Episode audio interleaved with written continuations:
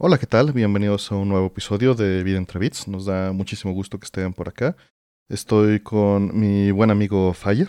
Hola, ¿qué tal? Un gusto estar aquí de nuevo hablando de nuestros juegos, pues, tal vez no favoritos, pero algunos de los que tenemos mucho que hablar. Y este episodio eh, tenemos la fortuna de tener un, gran amigo e invitado que se llama Pablo Payés, que es un comunicador visual de la ENAP, eh, es un historiador y coleccionista de videojuegos originario de la Ciudad de México ha sido fundador y colaborador de varios proyectos relacionados al mundo del videojuego en Latinoamérica, tales como Realidad Alternativa, Atomics EGS, ScoreBG, Telmex Hub, Campus Party, Devour, Global Game Jam, entre otros.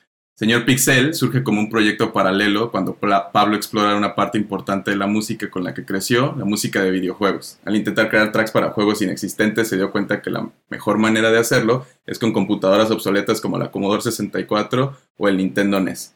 Después de liberar varios tracks inspirados en los videojuegos del género shoot 'em up, decide hacer un tributo a la música de Hirokazu Tanaka, uno de sus grandes ídolos. El fanatismo de Tanaka por la música Dove y reggae le llevan al señor Pixel a producir un LP con música en este género. Este disco publicado bajo el sello 56 KBPS y Colectivo Chipotle, dos de los más grandes exponentes del género en América Latina. Es una presentación súper completa, me encantó haberlo leído y dije como, creo que tiene que estar ahí el perfil, pero no sé, Pablo, señor Pixel, ¿cómo te sientes escuchando eso? Eh, raro con, con, la parte de obsoleta. Este me sentí muy extraño y, y también eh, me sentí herido cuando dijiste no son mis juegos favoritos. Estás hablando de, de Donkey Kong Country, ¿verdad? Sí, de hecho yo, yo, yo, iba a mencionarlo justamente. Iba a aprovechar, pero dije, no, no es Score Entonces no, no tengo que hacer esos chistes. ya sé, ya sé, no importa, yo me troleo solo. No, y o sea, más bien porque el, contexto de vida entre bits es hablar de nuestra experiencia personal con conciertos, usando como el pretexto un juego y con los invitados y, Artemio y yo como host. Y no siempre van a ser nuestros juegos favoritos, ¿no? A veces es un juego que alguien trajo a colación. En particular Donkey Kong a mí sí me gusta mucho. Y ya hiciste medio el spoiler de, de decirle a la audiencia de qué juego vamos a hablar. Bueno, pero está en el título. Ah, sí, bueno. Se me olvida que no existimos en esta burbuja aislada como, como ahorita que estamos teniendo esta comunicación. Eh, pero antes de movernos a hablar de Donkey Kong Country, igual me gustaría escuchar alguna anécdota que tú tengas, o nos gustaría escuchar una anécdota que tengas sobre videojuegos en general que pues, te haya impactado, que tengas un, recuerdo interesante que te gustaría compartir con nosotros y la audiencia.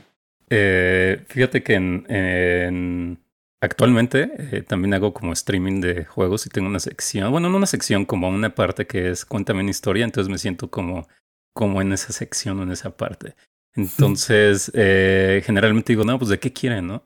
Pero así que me venga ahorita a la mente, o más que nada, porque tengo enfrente la caja, eh, cuando salió Doom, el Doom original, pues todo el mundo lo quería jugar, ¿no? Desafortunadamente no todo el mundo tenía una computadora que lo pudiera correr pero en mi escuela sí había, ¿no? Eh, entonces, entre un amigo y yo, pues nos ingeniamos para instalar eh, Doom en las computadoras de, de ahí de, la escuela, de la primaria estamos hablando, y, y pues nos cacharon. Evidentemente, pues no nos cacharon al principio, ¿no? Eh, fuimos como más discretos y cambiamos el, el, nombre del ejecutable, según nosotros bien inteligentes, pero pues nos cacharon. Ajá, sí, sí, sí. Y y cuando nos cacharon, pues fue así un regañón así horrible. De, primero por agarrar la máquina pues sin permiso. Este, y luego por estar jugando esto. ¿no? Estaba también muy de moda. O bueno, no de moda, sino como en, boca de, las mamás y de los papás, así, los videojuegos violentos y todo esto. Entonces, pues casi nos suspenden. Eh, nos salvamos. Yo creo que porque eh, le caíamos bien también al, director. Este, y, pues nada, ese fue como el primer acercamiento que tuve a un videojuego violento grande y también al mismo tiempo a una suspensión. Que después sí se dio, pero fue por otra cosa. Eso lo contaré después. sí, creo que al menos por como la idea de Doom en general y lo que hay alrededor, sí, sí es un muy mal candidato para que te cachen haciendo estas cosas en la escuela, ¿no? Como que a esa edad, ¿no? En particular. Hay cosas peores, digamos, pero, pero como que esa edad y en esa época, a principios de los noventas, era, era las manos en la masa. Sí, o sea, si hubiera sido Monkey Island, seguro no había bronca, ¿sabes? Pues digo, Sí, seguro hubiera Monkey- habido bronca de todas maneras, ¿no? Pero, Menos. Pero ¿qué ibas a decir del buen Monkey? Tú que no sé si hay unos juegos como, o hasta caricaturas que vi en ese momento como de religiosas que tenían un estilo muy parecido a Monkey Island y a lo mejor hubiera habido esa confusión y, y hubiera sido una mejor luz en la cual Bueno, verte. Sí. Pero Doom eran así demonios en el infierno, Sí. Marten. Digo, también.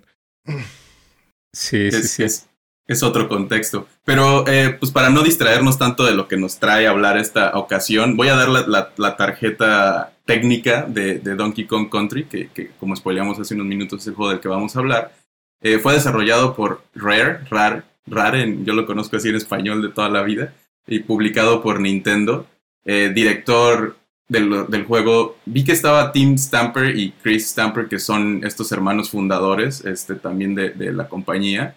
Este, el género es platformer y el lanzamiento eh, fue en Super Nintendo, muy cercano. Este, y curiosamente, digo, la, la compañía Rare fue fundada en Inglaterra. Este, y fue lanzado en el 94, el 18 de noviembre en Inglaterra, 21 en Norteamérica, 24 en Europa y 26 en Japón. Entonces, para un juego publicado por Nintendo, como que se me hace contraintuitivo pensar que la norma era al revés, ¿no? Que siempre era Japón y luego el mundo. Yo, yo creo Sí. que mucho de esa, esa información es este retrofiteada, ¿no? Retconeada, o Mm. como le quieras decir. Eh, no se tienen tan claras las fechas de lanzamiento, y menos por país eh, en esa época todavía. Digo, Sonic las, las empezó, Sonic 2, de justo un año antes, pero eso no significa que haya estado estandarizado. Es más bien, yo creo que lo- las fechas que se tiene con algo de evidencia que garantizan que ya estaba en el mercado en ese día. Ya, No, no, sí, como no un más menos. Ajá, no eran fechas tan, tan fijas como decir. Bueno, Sonic lo hizo en el, 90 y- en el 95, habrá sido. De hecho, fíjate, Sonic fue el primer juego, Sonic 2 fue el primer juego que hizo eso. Es decir, el lanzamiento va a ser Sonic Day y va a ser tal día, ¿no? Por- no todo- por todo lo que sabíamos del marketing que Sonic como que la jugó muy fuertemente. ¿no? Que era una de, en ese momento Sega estaba tratando de hacer estas cosas para competir de una manera más fuerte y tenían que ponerle la atención debida, imitando un poco, me imagino, al cine y a, y a otros medios del momento. Y era un Y- esfuerzo pues, comercial muy grande, ¿no? Sí, definitivamente. El, y como para terminar la nota nada más, el, el- el tiempo del juego, en general en la historia son como cuatro horas, no es un juego muy largo. Este, completo, tal vez entre 5 y 6, depende de qué tan, si quieres hacer el que 101%. Así es. Este, Y, y pues ya es, un- es una experiencia que, que, que se, te la puedes echar en una sentada, ¿no? Que es algo que me, me gusta mucho de recordar estos tiempos del Super Nintendo, que fue una de mis primeras, fue mi primera consola formalmente. Pero, Artemio, me gustaría particularmente escuchar cómo, cómo percibiste Donkey Kong en ese momento y ya después nos vamos con Pablo, que pues, es el que tiene que también mucho que decir. Qué, qué mala idea, pero este, bueno, yo en particular era completamente niño Sega en ese momento y había unas agravantes desde mi punto de vista. No estoy diciendo que el juego sea malo, lo, lo aprecio y lo valoro, pero para mí en ese momento, un, un ¿qué, qué, cuántos años habré tenido?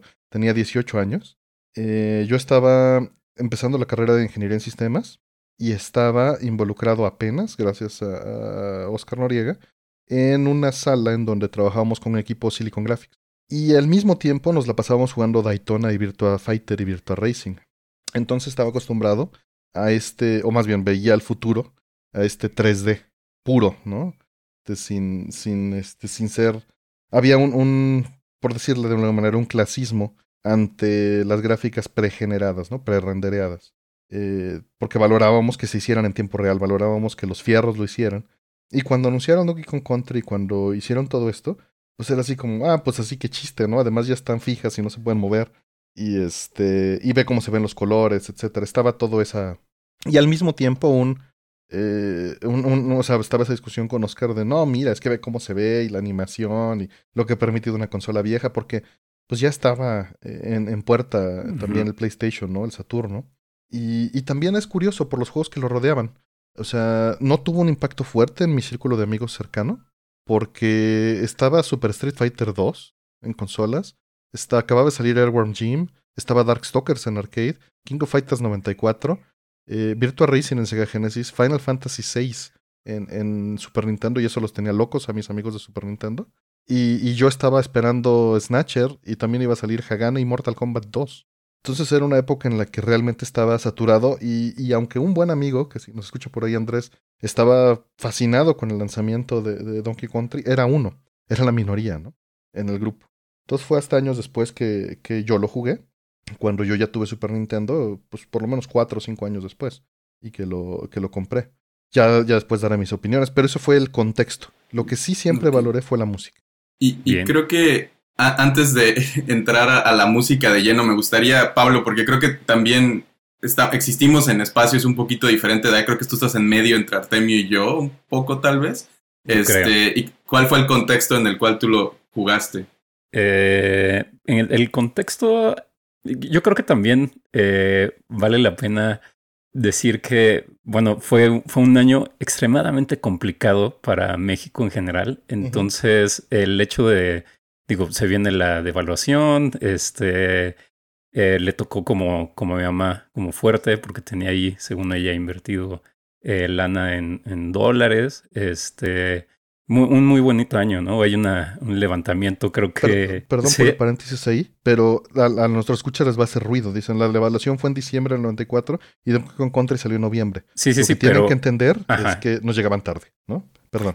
Sí. nos llegaban tarde y además de que pues, la campaña directa de, o sea, aunque salió en noviembre, la campaña era para Navidad, ¿no? O sea, la campaña fuerte, fuerte era para que lo pidieras en Navidad.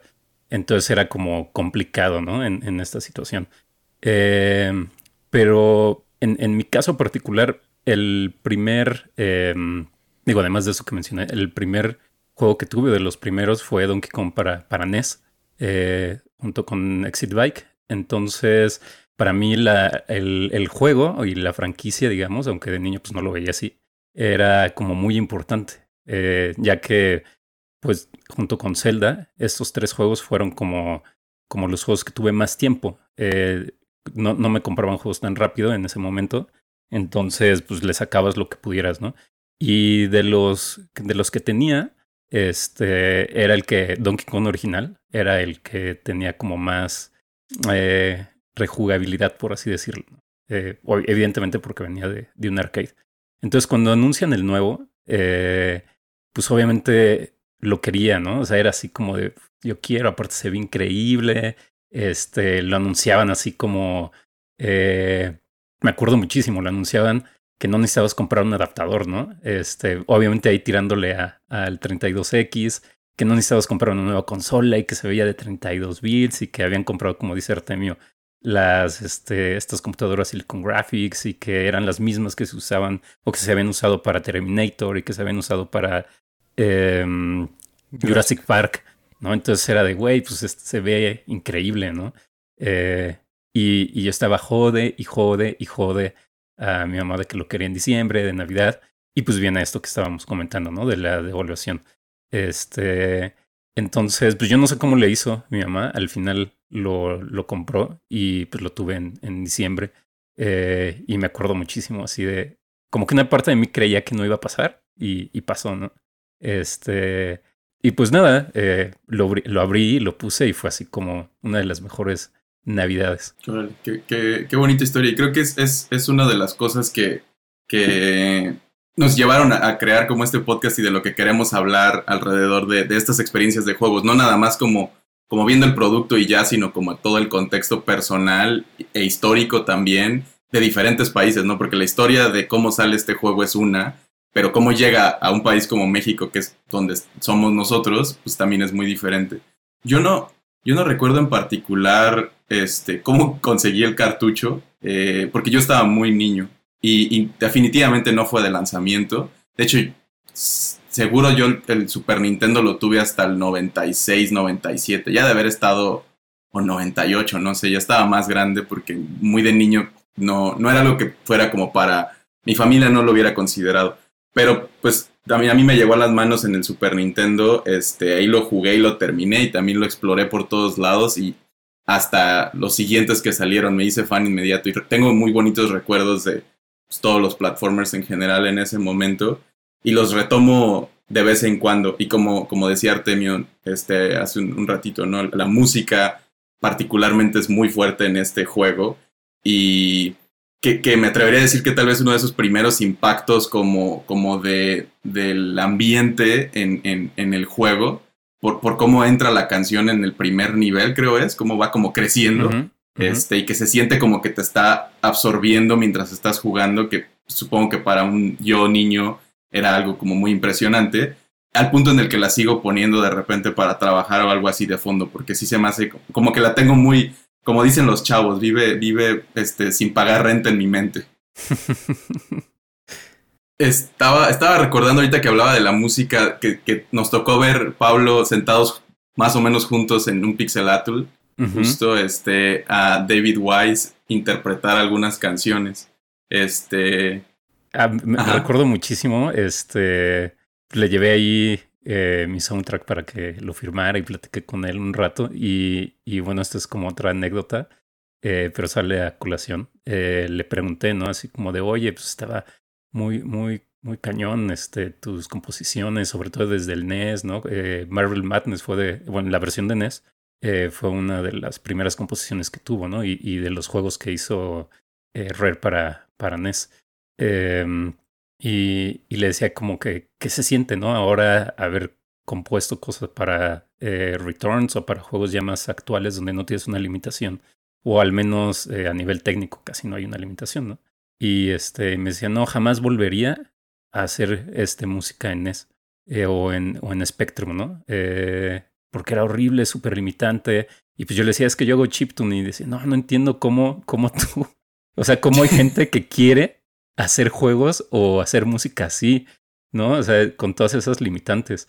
Pero pues al mismo tiempo a mí, a mí sí me, me cautiva muchísimo eso, pero, pero sí decía eso, así como de, no, pues yo prefiero, este, pues tener como las libertades, ¿no? Por eso no hay que conocer a tus héroes. Sí. Sí, pero es algo muy común, pero eh, sucede porque son músicos que, que se sienten atados de manos, ¿no? a, diferencia de un ingeniero que se sienta libre de que ya puede hacer tales cosas, ¿no? O tal vez un, un, un este, tecnófilo, ¿no? eh, y, y, pasó lo mismo con Akira Yamaoka, ¿no? Cuando hablamos con él. eh, que, que, tenía esa misma perspectiva. Pero, por ejemplo, Yusho Koshiro no tiene esa misma este, perspectiva.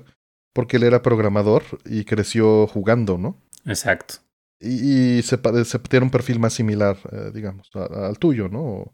Sí, sí. más cercano. Sí, sí, yo creo que el acercamiento es distinto, ¿no? Porque si bien pues fueron como, como Yamane también, eh, contratados, ¿no? Para hacer este, como músicos, como dices. Este, y seguramente a lo mejor, perdón. No, vas, vas. Que se visualizaban cuando estaban estudiando música que iban a hacer otra cosa, posiblemente, y terminaron en esto, ¿no? Y de hecho, de eso. Dime, dime, Fire. Ah, iba a decir que ahora que lo mencionas, este, leí varias veces que, que pensó en su momento que no era el soundtrack final del juego, que él nomás estaba haciendo soniditos en lo que eventualmente alguien de los de la compañía, o tal vez de Nintendo, este, iban a llegar a rellenarlo y, se sorprendió hasta cierto punto de que sí fuera, o bueno, que eventualmente sí fuera, porque él estaba como subcontratado hasta donde entiendo. Y, también anécdota como aledaña a eso, eh, hablando de lo que decías de que regresó a, Donkey Kong Country con Returns, pero este, ah no, en, el Tropical Freeze fue donde regresó, no, en Returns no trabajó, este, que es otro estudio, que es Retro Studios el que lo estuvo haciendo ese, ese, ese renacer de, la, de esta franquicia. Y, y, creo que no sé si en Pixelator fue que lo encontró o lo leí en otro lado, pero que le preguntaban por qué no y dice que se le fue el correo, ¿no? Que ah, en el original. Eventualmente años después se dio cuenta cuando le preguntaron que por qué no trabajó ahí. Dice, pues es que no me dijeron. Y ellos dijeron como, sí, te mandamos un correo y ya lo buscó y, ah, es que estaba en la de spam. Sí, Entonces como que se me hace algo bien extraño ahí como que le pasaría a una persona normal, pero pues no sé, te mandé un DM, ¿no? Pues nunca me llegó, así como algo muy superficial de comunicación. Sí, y luego con el, el resentimiento años, ¿no? También. Sí, seguramente. Falta que te la crean. Sí, seguramente el güey así de hijos de su madre, nunca me hablaron y saben que yo soy parte fundamental y así. Y los otros también, ¿no? Ajá, sí, sí, sí, este güey no nos contesta. Eh, y algo que, que, bueno, iba a decir para esa parte de la, de la música es que también está mucho hacer chiptune sin limitantes actual, o sea, es música estilo chiptune, ¿no? que, que, bueno, te quita muchísimas de las limitantes y nada más es como, como ir sobre un género, ¿no? Algo, algo así. Y está la otra que es este, hacer la música con las limitantes del hardware real, que corre en el hardware real, ¿no? Claro. Y eso es un poquito más, este, más clavado y más raro, ¿no? Más, más poco común que suceda. Por supuesto, hay mucha gente que lo hace. Solo estoy diciendo son subconjuntos cada vez más pequeños. Así es. por, por estas mismas limitantes. Y, y ya que entramos a ese tema, eh, pues hablar un poquito de que el Cinta del Super Nintendo, pues es un, un reproductor de, eh, básicamente de audio digitalizado, de samples, eh, que puede cambiarles el pitch, es decir, hacerlos más agudos o más este, graves, hacer algunos efectos como eco o reverberancia.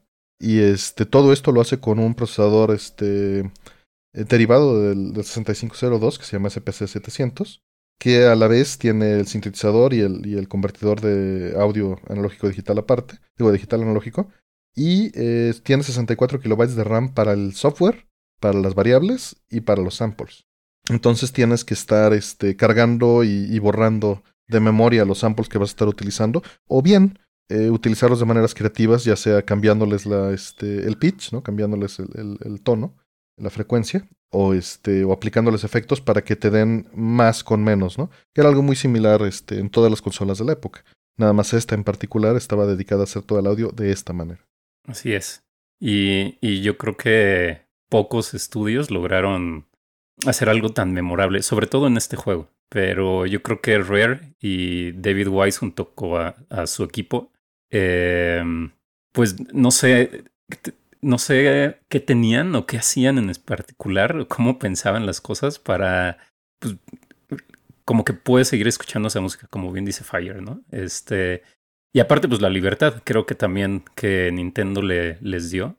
Eh, era raro que, que una compañía, sobre todo japonesa, pues les diera tanta chance, ¿no? A, una empresa además, pues que, que entraron medio como chueco para hacer juegos de NES. O sea, tengo entendido que, que hicieron como ingeniería inversa para empezar a programar en NES.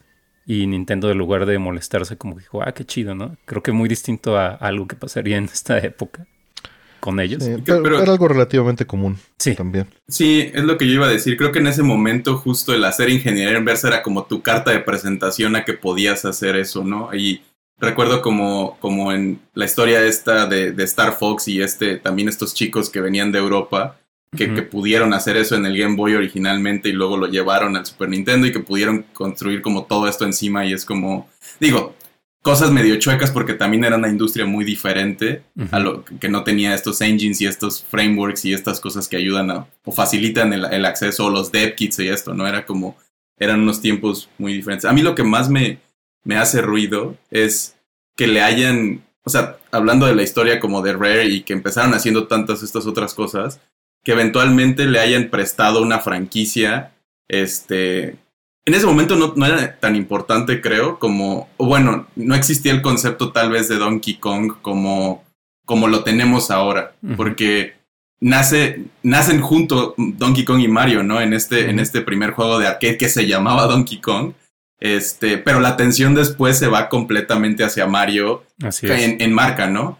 Y, y, y había estado, creo que, no sé, fueron 10 años que había estado medio dormida la franquicia de Donkey Kong y se la, y se la prestan a este equipo de chavos hackers europeos que estaban haciendo estos otros tipos de juegos y ellos lo toman como un reto personal también que se me hace como algo bien interesante, ¿no? Como, ok, inspirado mucho en lo que hace Nintendo y en estos grandes juegos que nos han dado, vamos a hacer algo moderno sobre eso. Y creo que lo que cerró ese deal, tantito antes de que se los dieran, fue esto que decía Artemio de la Silicon Graphics, que, que también leí por ahí que hay un ar- argumento de que se- les fue muy mal, en, en el estudio hizo una inversión muy grande y estaban muy preocupados porque esas computadoras no eran, no eran dos, baratas, güey. pues era.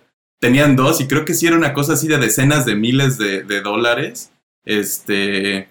Y, y tenían esas dos y fue como, pues algo hay que hacer con esto, ¿no? El futuro es el 3D. Obviamente no lo podían, como, como bien decías Artemio, no lo podían montar este, sobre los fierros. Pero encontraron este, este, esta manera de, de- de este estilo prerendereado que convenció a Nintendo de, ok, estos chavos traen algo. Este, al punto en el que creo que hasta compraron una parte importante de la empresa en ese momento. Y, y les prestaron esta IP que se volvió uno de los juegos más. eh, bueno, pega Donkey Kong Country y se vuelve uno de los juegos que más vendió. Creo que el más vendido de Rare y de los que más vendió del Super Nintendo. En, en lugar 3. justo solo después de, de creo, Super Mario este, y All Stars. Sí, de, hecho, eh, creo que todo empieza, o sea, complementando lo que, lo que dices, cuando Nintendo vio el, la versión de, de Aladino, de Genesis, ¿no? Mm. Eh, y que se veía así, pues brutal, ¿no? Eh, la animación. Entonces querían como algo de ese tamaño. Y, y tal vez dijeron, no, pues mira, eh, de nuestras franquicias, ¿cuál es la que menos la banda recuerda? No, pues Donkey Kong, no, pues ese. Yo creo que pues, pues así se los dieron. ¿Donkey quién? Ajá, sí, ajá, sí, es como esa, esa como idea que, que, tenemos varios de que Nintendo tiene como un cajón ahí con franquicias y dice, ah, mira, este, Star Fox, ah, sí, vamos a dárselo a estos, ¿no? Y ahí tienen un, buen. Entonces, pues se lo dieron a estos ingleses. Eh, y pues pasaron varias cosas. Hay, hay eh, como por ahí bocetos de lo que era la primera idea, que era este Donkey Kong contra Super Wario. Y está increíble ver. Eh, les recomiendo ahí que busquen en, en, en, Google, bueno, donde quieran. Este, porque es una onda de que Wario viaja al futuro y roba una máquina del tiempo, hace pequeño a Mario y entonces, pues lo secuestra y Donkey Kong va a, rescatar a, Mario, ¿no? Es así como de, ¿what? Y pues Nintendo le dijo, no, no, a ver, por ahí no va. Que curiosamente después se hicieron cosas como eh, Mario vs. Donkey Kong, donde son minis y todo esto, ¿no? Pero eh, le dijeron, no, necesitas crear tu propia historia, ¿no? O sea, solo vas a tener a Donkey Kong. Y empezaron a, hacer cosas como eh, Donkey Kong and the Golden Bananas, este, el, diseño original de Donkey Kong. Tengo entendido que Miyamoto les manda como un sketch. Eh, y pues ya eh, Greg Miles empieza a diseñar el, el, concepto pues, que llegó hasta nosotros. Y algo muy curioso que yo me di cuenta hasta tiempo después es que los ojos de Donkey Kong son los ojos de Battletoads. O sea, neta, tú los copias y los pegas y son los mismos ojos. Y yo dije, no mames, o sea, apenas me di cuenta tiempo después, ¿no? Y de este güey así haciendo esto, este, pero hasta cierto punto pues les dieron un buen de, de libertades. Por ahí eh, creo que en el primer, ah, de hecho se ve en el juego, el primer diseño, diseño de Donkey tiene cuatro dedos y creo que cuando lo vieron los japoneses dijeron, no, no, no, ponle cinco dedos. Y era así como de, ¿por, ¿por qué, no?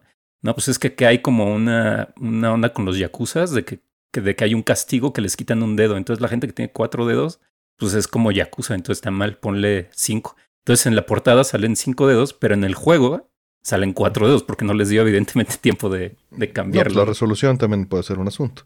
Le faltaban otras Silicon Graphics para ese dedo extra y que ya no dio el presupuesto. Sí, eso, eso también. También puede ser, sí, sí, sí. Y, y ahorita que... Ah, perdón, dale. No, no, dale, dale. Bueno, lo que iba a comentar, le redondearon un, par de, ideas que quedaron este, pendientes. De lo de la ingeniería inversa, eh, la diferencia contra otras cosas y por lo que no era algo tan turbio es porque no la usaron para publicar, la usaron para ir con Nintendo, ¿no? en, lugar de, decir, ah, pues ya nos brincamos la protección y vamos a publicar nosotros por nuestra claro, cuenta. Claro. Eh, que eso cambia mucho las, los este, escenarios. Y lo de que decían de la libertad, eh, es, es, curioso, ¿no? Porque eh, el, el, Didi iba a ser originalmente Donkey Kong Jr. Un, este, pues una versión reinterpretada, ¿no? Y valdría la pena de una vez tocar ese, ese tema. Y les echaron para atrás y les dijeron, no, a Junior no lo tocas. Y, y crearon su nuevo personaje, ¿no? A Diddy Kong. Y bueno, Donkey Kong en realidad es, este, muchos, en, en Nintendo 64 decían que era Donkey Kong Jr., pero lo canónico es que es el hijo de Donkey Kong Jr., ¿no? el Donkey Kong que utilizas en, en, estos juegos. Ajá, por eso Cranky es el Donkey Kong original, ¿no? Exacto, es el, Donkey Kong. Que, que, de hecho te lo dejan claro. Ah, di, Fire, Fire. E, era justo lo que iba a decir, este, que el intro del juego abre con, con Cranky, con esta este, cajita musical y en las barras emblemáticas del, del juego arcade original, ¿no? Como estas andamios o, como barras rojas. Y suena como el, el, tema retro y de repente le cae Donkey Kong este, encima con su boombox moderna y tocando rock como los chavos para conectar, ¿no? Que, pues también es como muy del tiempo y la época. Sí, sí, se me hace completamente rare también, ¿no? Ese, ese tipo de gusto. A mí, a mí me molestó eso, pero entiendo que no, era, no era yo el público, sino el público eran ustedes y les conectó más. Yo, yo creo que era, era rare intentando hacer lo que hacía Sega de Estados Unidos, ¿sabes? Es como decir, somos modernos, chavos, ya los entendimos y este y adiós lo viejo, ¿no? Nosotros somos lo nuevo. Pero al mismo tiempo, Cranky, cuando hablas con él, pues también te dice todo el tiempo así como, no, los juegos de antes eran más chidos, ahora te dan continuous y no sé qué. Y son, eran, eran tres vidas y ya. Ajá, sí, te está troleando todo el tiempo. Este, y que después en los otros juegos se acentúa más todavía. Eh, y bueno, también Donkey Kong Country en particular es muy generoso dándote vidas, ¿no? Sí, sí, sí, sí. Sí, no es un juego particularmente difícil, eh, excepto pues ya si le quieres sacar todo y, está hecho creo que mucho con la idea de speedronear. Eh, se ve claramente en el, en el diseño. Eh, por ejemplo, pues cuando si no dejas de apretar hacia adelante, este, pues las leanas están en la posición correcta siempre. los, los barriles, los enemigos, o sea, todo para que te lo avientes como rápido. Incluso hay, hay ataques que te sirven como para, para brincarte, este, como partes grandes de, de, como espacios abiertos, ¿no? Y pues los, los barriles estos como de warps y todo esto. Entonces, es, creo que es más como un, juego más dinámico y creo que ese es su atractivo más que retador. Al final ya se pone muy rudo y en el 2 está así loquísimo, pero en el primero es, va más por otro estilo, ¿no? A, mí me daba la impresión, y me alejaba, perdón, de que lo sentía como un colectatón de secretos cuando lo veía de lejos, ¿no? Mm. Ya cuando lo jugué vi que era lo que dices, ¿no? Y que los secretos pues realmente te aparecen en el camino, no es ni siquiera que, que este, los tengas que buscar mucho. Digo, hay unos que sí, ¿no? Pero, pero en general como que están ahí en el camino. yo, yo, recuerdo este truco de las 99 vidas que creo que es uno de los más fáciles de hacer en, en, en, en varios juegos, ¿no? Que es, pues nomás te vas, es en uno de los creo que es el primer nivel del segundo mundo o algo así, o, está entre el primer y el segundo mundo, y que nomás te tienes que dejar caer en una diagonal, como en una de estas bajaditas, este, y rebotas constantemente encima de un jefe, con Didi, encima de un de estos cocodrilos fuertes, y como que después de cierto punto haces, de ciertas repeticiones haces puntos y se vuelven vidas, y, y pues es, es muy fácil, nomás lo dejas un ratito ahí y ya tienes las 99. Y, y viendo un análisis también del juego en Japón, era considerablemente más fácil. Pero no, no entiendo, como no puedo hacer la conexión de por qué, considerando que ellos estaban acostumbrados a ciertos retos históricamente, ¿por qué tendrían que hacerlo más fácil ahí? De, hecho, esa parte que dices de las vidas, ellos no en, en, la versión americana la puedes hacer en tres niveles, que yo sepa. Igual y ya ahorita en todos, ¿no? Pero, pero ellos no la pueden hacer en, en, en dos de esas. Este, justo por eso, porque Didi como que es más débil. Eh, porque la idea de, hacer las vidas es que Didi nunca toque el suelo, ¿no? Entonces, como que brincas con estos enemigos que él no puede em, como destruir.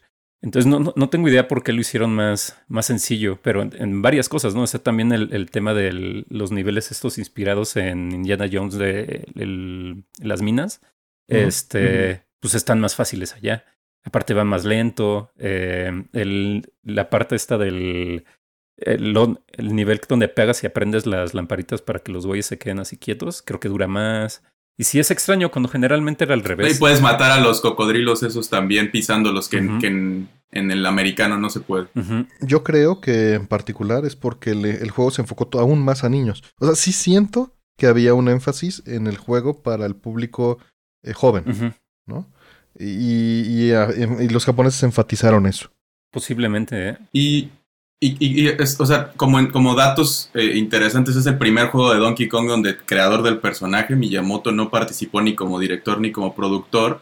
Y hay estos rumores de que a Miyamoto no le cae muy en gracia el juego, que se supone que están en algún lado. Este, pero él eventualmente en otra entrevista dijo que no, que él hasta ayudó, o sea, como que negó esos, esos rumores. dice, no, yo ayudé en varias ocasiones a que el juego fuera y sí lo quiero mucho.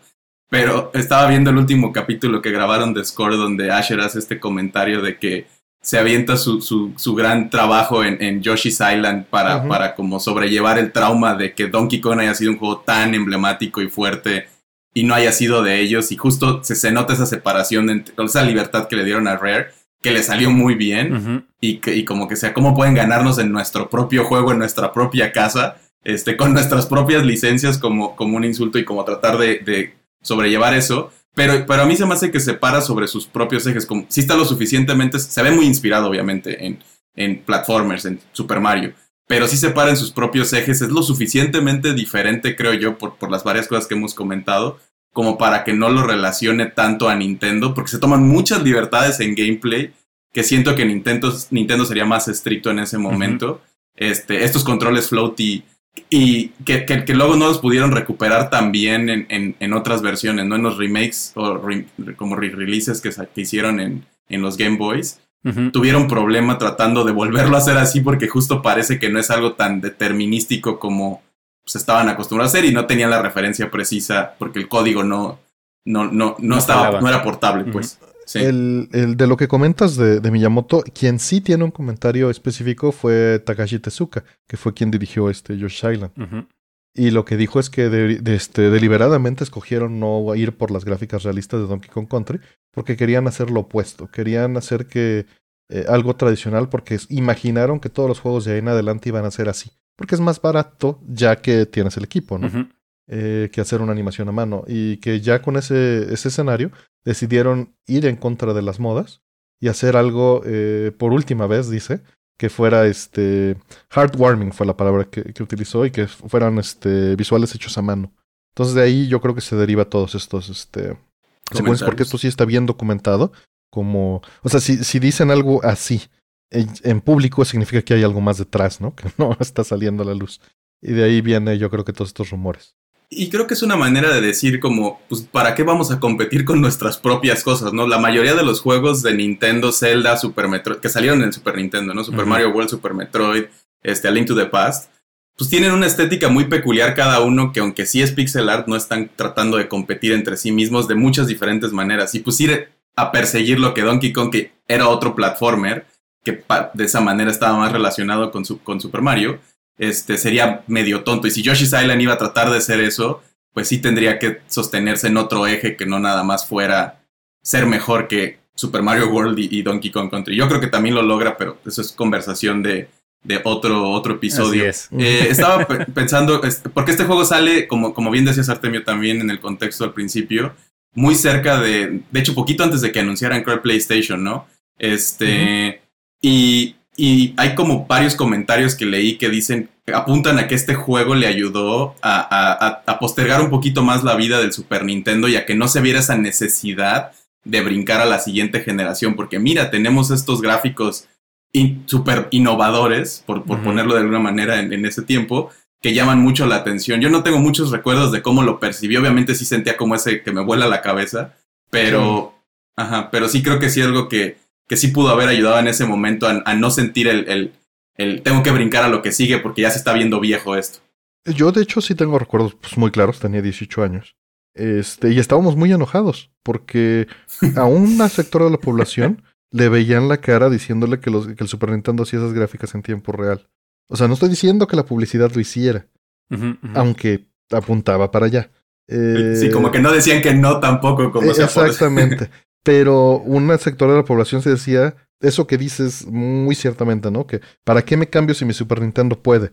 Y era de, es que no has experimentado, no sabes lo que son los polígonos. Y mira, hoy en día prefiero el, 2D sobre los polígonos, ¿no? Pero bueno, era. Sí, claro. Era, joven y, estúpido. Pero Oye, este pero, pero no te cambiaron de opinión con la caricatura que salió después. era, que estaba ya en 3D. era el punto que les quería tocar a ustedes dos. ¿Qué opinan de la caricatura? Pero me lo estaba guardando. muy feo. Bueno, en, su tiempo, pues la veías y dices, wow, y también te la vendían así, ¿no? Este, como que se estaba generando en tiempo real. Y, pero ahorita la ves y digo, ¿sabes qué es lo peor? Que si saliera así un Blu-ray, sí lo compraría. Solo para tenerlo ahí. Pero ya desde otro lado, ¿no? O sea, lo pondría en mi, en mi stack así de cosas pues piteras. serie B. Exactamente. Sí, sí, sí. sí, de, cosas feas que están padres. Ahora, para escuchar la otra parte, ¿tú cómo percibías ese cambio gráfico, este, Pablo? ¿Lo veías? Bueno, también dependería mucho de cómo estabas en esa guerra de consolas y tu círculo de amigos, que supongo que era 100% Nintendo. Sí. Entonces tal vez no, no pasaba la, eso. La mayoría de, de mis amigos, o sea, bueno, de la edad eran, eran pues, de Nintendo. Eh, sin embargo, yo tenía un vecino eh, que además era, su mamá era amiga de mi mamá desde hace muchos años. Entonces, pues había ahí una, yo iba a jugar a su casa y todo, ¿no? y él era como pues unos seis años más grande que yo. Entonces, por él conocí muchas cosas, ¿no? Es como macros y cosas que, que no eran tanto de mi generación o de mi edad. Eh, Doom, por ejemplo. Y él tenía Genesis, ¿no? Entonces él me dice, no, es que el Genesis se ve increíble y no sé qué. Y, y pues nada, como que de cierta manera decía, ay, es que pues lo veía como, como mi meta seguir, ¿no? Este, entonces decía, pues sí, igual y sí, pero pues luego prendías la tele y, y salían los anuncios y veías lo otro y decías, no, es que está muy cabrón. Eh, lo que sí me acuerdo mucho es de, lo mencionaste al principio del, de, del programa, Mortal Kombat 2. Eh, Como que me acuerdo que estaba muy confundido porque no sabía cuál era la diferencia entre por qué en Mortal Kombat 2 se veían como, como gente y en Donkey Kong Country como, como en 3D. Y eso era para mí así como de, como que algo no me sonaba bien, como que decía, este, pero entonces también el Génesis puede o no. Yo me acuerdo mucho de, de eso. Em, sin embargo, pues, pues al final caí redondito, ¿no? Como creo que también le pasó a varios y a, Fire también. Este. Pero que al final de cuentas no importaba eso, lo que importaba es que el juego estuviera bueno, ¿no? Exacto, exacto. Sí, yo, yo, no tomé ninguna decisión. A mí ese juego me apareció un día en las manos y pues lo puse y ni siquiera recuerdo haber visto comerciales ni muchas de esas cosas. Porque habiendo crecido en un pueblo, pues los juegos me llegaban de las manos de mis papás cuando iban a la ciudad y, y podían darse el lujo de comprar algo extra para mí de esa forma. Entonces, sí, yo no estaba cuestionándome nada y, y, pensándolo más allá de es un juguete nuevo y lo, jugaba. Y yo, eh, vivía en Usenet, ¿no? En las conversaciones y las peleas en, internet y en foros y en BBS y no veía la televisión. Entonces es muy curioso ver esas diferencias de perspectiva. Pues sí. Y, creo que ahora que hablas de, Mortal Kombat, eh, que lo que usaron ahí fue, fue rotoscopiado, ¿no? Es lo que estaban haciendo. Pues, eh. pues, no, son gráficas digitalizadas también. Solo que unas son en video, en fotos, y otras son render. Sí, ¿no? Rendereaban todo el mono y, ya le tomaban la foto y render, ¿no? Que, que pero, está muy pues. inspirado. Ajá, pero, pero creo que la diferencia es que cuando, cuando haces que, que, Disney hacía esto de rotoscopiar también en muchas de sus películas, este, como Alicia en el País de las Maravillas, donde tenía actores que hacían las cosas y luego rotoscopiar es como tomar de base la realidad y, dibujarla encima. Y se ve mucho más, que también este Prince of Persia lo hace, ¿no? Que se ven estas animaciones muy fluidas y muy humanas, a pesar de que es una cosa muy chiquita, este, por, por ese tipo de, de, trabajo que hay encima. Y Donkey Kong, que también estaba bueno, no, el mockup creo que era más para la serie. El mockup fue en la serie. esto fue animación a mano hecha en, Maya, si mano mal recuerdo. Ajá, y pero eso se nota mucho menos orgánico porque pues son traslas. En, en ese momento era algo súper nuevo, ¿no? Como en la, en la orilla de la tecnología. Todavía no había todas estas clases. La animación tradicional era, era frame por frame.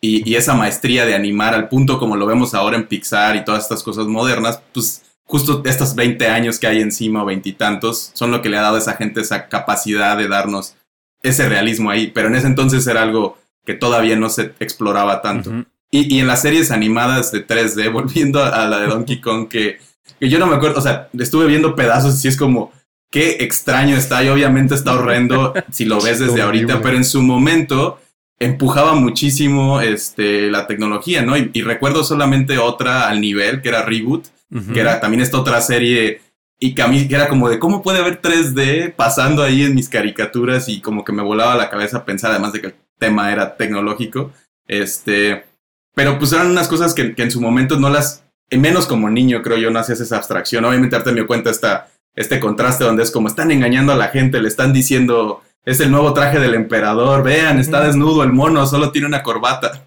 pero pues nosotros es como, soy un niño y y me puedo montar al, rinoceronte y matar cositas, qué padre. Y, y ni siquiera lo pienso yo en 3D, para mí sigue siendo como pues, pixel art, solo, solo con un tratamiento diferente.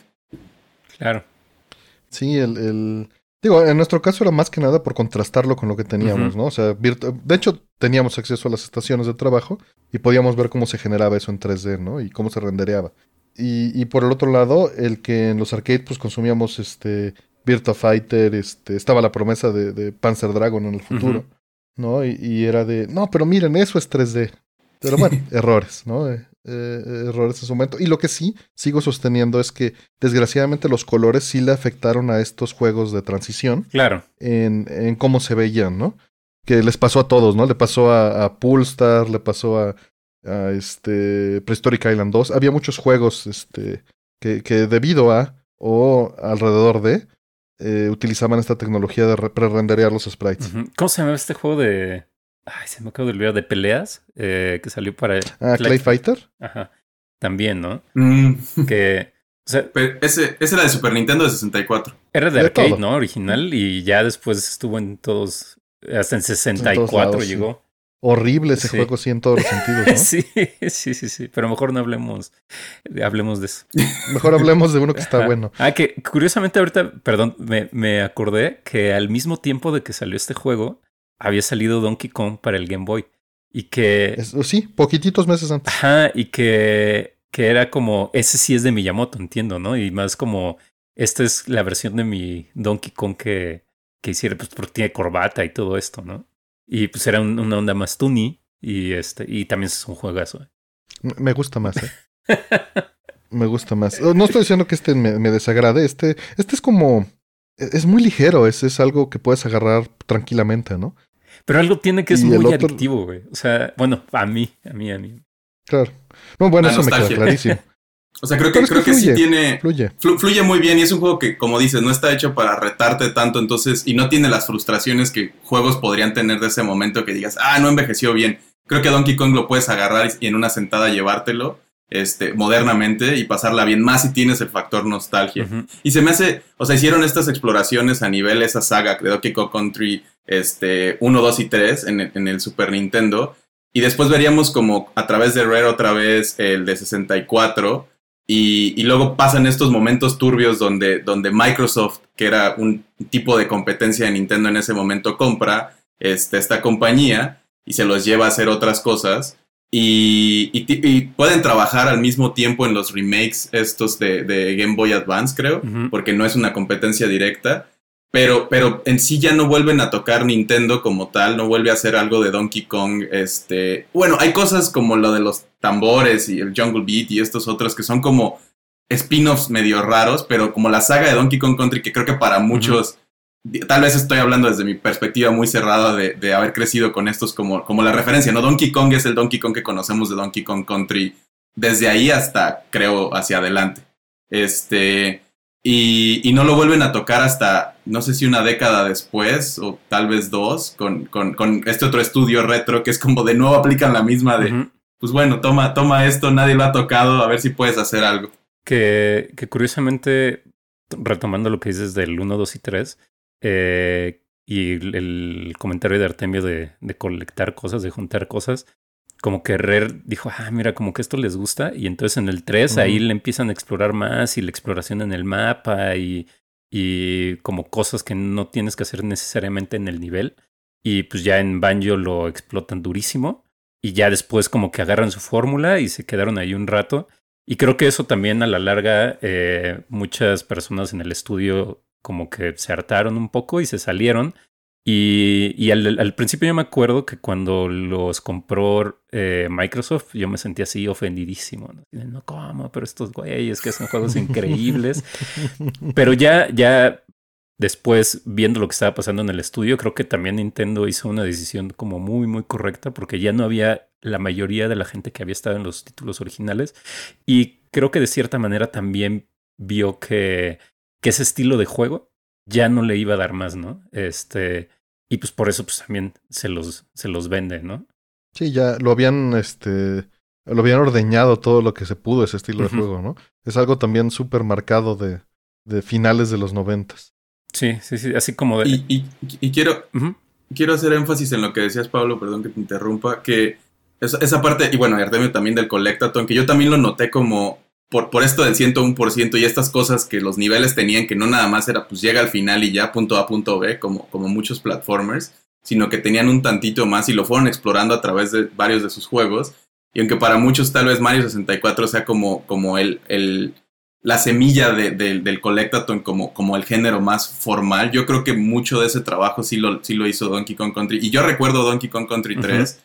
Es extrañísimo, pero como ese espacio de prueba, como dices, para esto que eventualmente se volvería este, en Banjo Kazooie, en Mario 64, en, en, Donkey Kong 64, como que se exploraría en muchos otros aspectos y se volvería algo definitivo de una generación después y se ven esos pasos antes que lo hace, lo hace muy interesante de explorar también así en retrospectiva. Así es, así es. ¿Y, ustedes qué, qué, perspectiva tienen contra el Colectatón hoy en día? Pues a mí me dejó mal, güey. a, mí, a mí me afectó porque en los juegos intento hacerlo. Este o, como inventar. Ya no es viable. Ajá, no, no, o sea, es que de repente ya llegas. Juegas el Assassin's Creed así. Pues el. Es que luego llegan los achievements, ¿no? También en Xbox y todo esto. Y es como una especie de algo similar, eh, como retos para conseguir cosas, ¿no? Este. Sí, yo les llamo el caballo dorado de los videojuegos. Sí, sí, exactamente.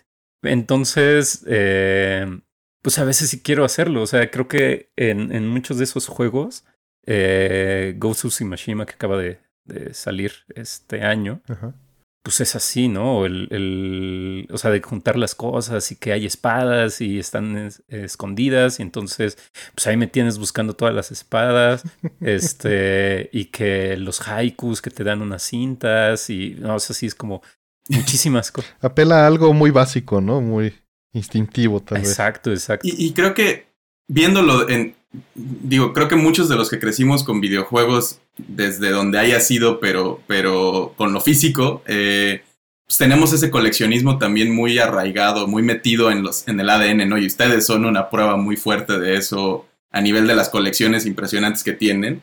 Y creo que, pues los, cuando los juegos se dan cuenta que pueden replicar esa, esa, esos, esos formatos que tenían otras cosas, como tal vez los juegos de cartas, este, las cosas de béisbol que había, ¿no? En Estados Unidos, o los tazos en México y etcétera, y empiezan a notar que eso le da horas de juego encima de lo mismo, como una rejugabilidad este, sustanciosa hasta cierto punto, pues se vuelve algo como muy importante que hasta la fecha seguimos cargando.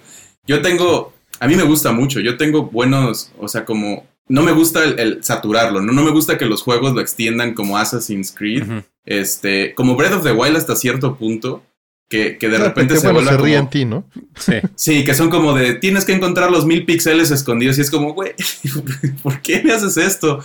Y, y, y sí es muy molesto tener que, porque nos, nos condicionaron, nos programaron para, para buscar eso, ¿no? Para, es para allá el juego, pero me voy a ir. También los RPGs tienen mucho de eso. Me voy a ir por este otro lado porque a lo mejor hay algo ahí, ¿no? Pokémon me condicionó para que siga hablándole a los botes de basura, por si algún día vuelven a poner una poción que creo que en 20 años no han hecho. Está muy este, Y, y, y, y, lo siguen haciendo los juegos y yo lo quiero mucho y, me gusta cuando tiene valor, ¿no? Yo le pregunto, yo le pico botón a todos los objetos que veo, aunque nomás digan esto es pan o algo así. Y, es y no, no, no, lo puedo ver objetivamente porque muchos de los juegos que, que construyeron mi carrera como desarrollador también son eso, son colectatones, este que tienen un montón de cosas que, pero trato de sacarle jugo a eso, no nomás es como la cosa por la cosa y ya, sino que tiene un poquito más de conexión y es lo que pinta el juego de los que yo he creado. Pero sí, a mí, yo soy fan, me gusta cuando se hace bien, me gusta cuando es alcanzable y me molesta cuando es, cuando de nuevo lo piensan muy para niños que tienen 100 horas este, disponibles siempre y uno que tiene que ser más este, preciso y jugar con más dirección o control eh, por las responsabilidades de adulto, pues ya no te puedes dar el lujo, pero siempre dejas un pedacito de tu alma ahí como de, chale, no lo pude completar, pero pues no sé, ya tiene décadas que la verdad es algo que, que no me pasa mucho a mí, que no es algo que trato de buscar, ya no, no, me considero un completador, no sé cómo se diga en español, completionist, completista. Este, si acaso de repente jueguitos que me incitan a hacerlo y cuando no lo hacen muy rebuscado también, porque de repente hay cosas que sí es como exageradamente difícil de lograr este, con, con precisiones, o sea, como que tienes que jugarlo muchísimo y hacerte muy bueno con, con, y luego medio romper, como muy de speedrun a veces, y si es como, ah, la verdad no. De hecho, jugué Mario 64 en el porte este nuevo que hicieron, en el, en el re-release, y, y, conseguí todas las estrellas que no eran las de las monedas porque sentía que esas ya eran como, como ese nivel extremo de, sí, está bien, pero too much, ya no le quiero meter de dónde... Yo solo... Ah, no, que cómo las integran, ¿no? Cuando a lo mejor desde el principio del desarrollo del juego lo piensan y es parte de la mecánica, está chido. Cuando se nota que lo agregan después, pues nada más están alargando el, lo ves descarado. A menos, a menos que solo tengas 64 y solo tengas un juego al año, entonces no hay bronca y pues sí que le pongan un chingo para que te dure, ¿no? Claro. Yo, yo lo evito. La verdad es que quizá Donkey Kong Country Nights causaron que, que le tuviera aversión a ese tipo de cosa. No digo que no la haga o que no vea el atractivo, pero la evito. La, la veo con desdén, generalmente. Eh, sin embargo, cuando, cuando son juegos que sí me apasionan y ya como que me cumplieron en todas las demás áreas y lo tienen, lo hago. Que son casos muy contados, pero sí, sí me pasa. Que, que de hecho en, Sí, en Returns como que lo hacen muy, muy bien, creo. O sea, creo que toman esos elementos como de exploración de secretos y de buscar en el nivel y, y como que hay partes donde dicen, ah, sabemos que te gusta irte por otros caminos, como dice Fire. Pues sí te damos cosas, ¿no? O a veces te trolean con eso. Eso me gusta más. Eso me gusta más. Y eso lo hace muy bien Breath of the Wild también. Sí. Este, como que de repente vas a la montaña más alta y levantas y, y dices como no hay nada y levantas la piedra y "Ah, hay un Korok. Entonces Es creo que, Breath Breath of the Wild Ajá. en particular es como que hay un secreto cada 100 metros cuadrados. ¿eh? O sea, está diseñado, siento yo así. Y está padre, porque donde busques vas a encontrar algo. y, y se siente, o sea, ahí sí le aprecio que haya tantos, porque si no los estás buscando y no tratas de llenarlos, se siente padre encontrar algo que no es nomás una moneda o algo como inconsistente, o sea, que no te va a tener nada, que es como, ah, mira, conseguiste pregúntale. uno de estos, qué cool. Pero, Pero si los pregúntale a tienes que Pablo que, sí buscar- los trató de juntar todos y pues dejó el juego. No, pero Sí, pues, sí, gente, gente con. Sí, no, y sí que creo que es muy frustrante, más que no frustrante, es este, te, abruma, es abrumador pensar, si de por sí ya le metí 50 horas y voy a un tercio de esto, 80 creo que yo le metí, y no, no, pensé nunca hacerlo. Lo, lo- es como Pokémon también, ¿no? Como yo conseguí los 150 o 51 en, en, la, en Red y Blue originalmente. Y desde ahí cada juego de generación lo juego y me hago el reto al principio. Los voy a conseguir todos y cuando termino la historia es como, ¿por qué, por qué creo que voy a hacer esto? Claro. Porque es como, como ahora que estamos de año nuevo, ¿no? Es como voy a bajar de peso y luego al final del año, obviamente no lo iba a hacer, no sé por qué ando pensando que sí, cuando es muy obvio que en toda mi vida no lo he hecho. Este, pero, pero, pues hay cosas que son posibles, ¿no? Y que están dentro del contexto del juego muy bien hechas y, y- y creo que eso es lo que yo aprecio mucho.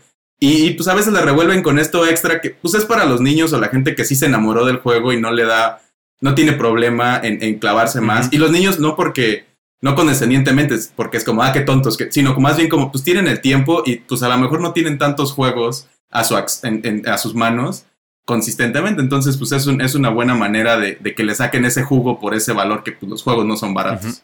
Y, y me gusta cuando le dan la vuelta a este aspecto. Digo, ya no estamos yendo lejos, pero eh, me gusta, por ejemplo, el, el Thimbleweed Park, que están estos puntos blancos en ujú. el piso. Y te dan la vuelta, ¿no? Porque están ahí para saciar eso, pero no significan absolutamente nada. Igual en, en, en- en otros juegos, ¿no? Y Pero es eso un punto blanco y hay que conseguirlo. Eh, Y los coleccionas y los va guardando. ¿no? Y te los cuenta. Pero están Sí, ahí sí, sí. justamente Para, para rascarte eso y que no tenga sentido. exacto. Eso me gusta.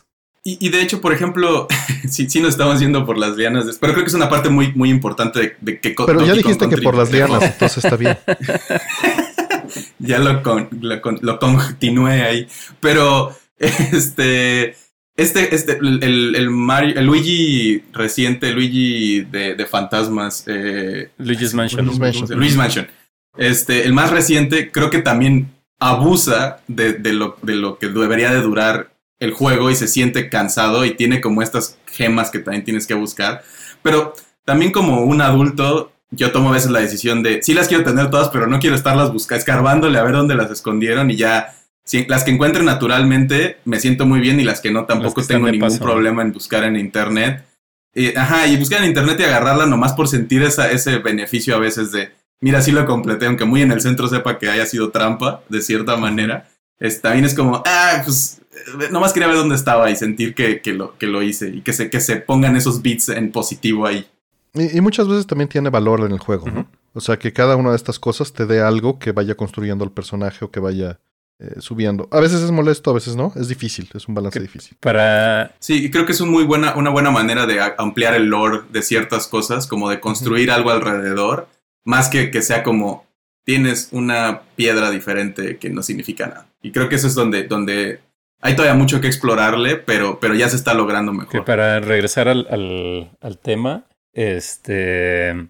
ahorita que mencionas de buscar en internet, justo creo que también vale la pena mencionar que en, la época donde está Donkey Kong Country y pues, toda la parte de los noventas, eh, pues si bien ya había internet, no todo el mundo tenía acceso.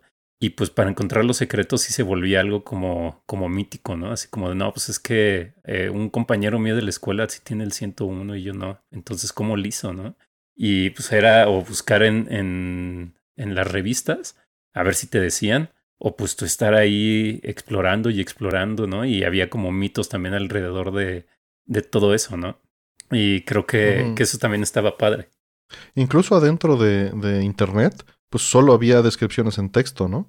O sea, no era, era raro que hubiera fotos, porque las cámaras digitales no eran algo común. Tenías que haber tomado la foto, revelarla y digitalizar. Ay, Entonces, sí, viejazo ahí. Sí, aunque sucedía cuando intercambiábamos cosas en internet, eh, no era común. Lo común era solo compartir. De hecho, ah, me, recordaste, Diego, ya no en el 94, ya más, más llegando a los 2000, está eh, GameFAQs, cuando empezó que era puro, puro texto. Y luego había unos que, pues igual y jugaba increíble, pero redactaba súper mal. Y luego uno también, pues usaban como cierto slang que pues, no manejábamos. Y pues era como descifrar algo para poder descifrar el juego, ¿no? Sí, era más este, de imaginártelo. Sí, y creo que eso es lo que da todo el plot de, de pues, Ready Player One, ¿no? La, la, el 80% de esa historia, de ese libro, es estos personajes valiosos que lo único que saben hacer es repetir información de, de estos juegos consistentemente y de estas historias y de todo eso. Y porque en esos tiempos sí era algo, esa, esa figura de el, el, el, sabedor de juegos que está parado en un lugar y se sabe todos los secretos y te los dice en, al lado de una fogata, pues sí era una persona muy común. Tal vez nosotros fuimos uno de esos en su momento en, en, ciertos espacios para cierta gente. y, y pues ya no existe ese, digo, este podcast es un poquito de eso, pero, pero esas figuras como que ahora que el internet está ahí, lo puedes buscar y puedes ver videos de gente haciendo exactamente lo que tienes que hacer. El valor no está ahí. Sí, es una, cosa, sí, es una cosa diferente.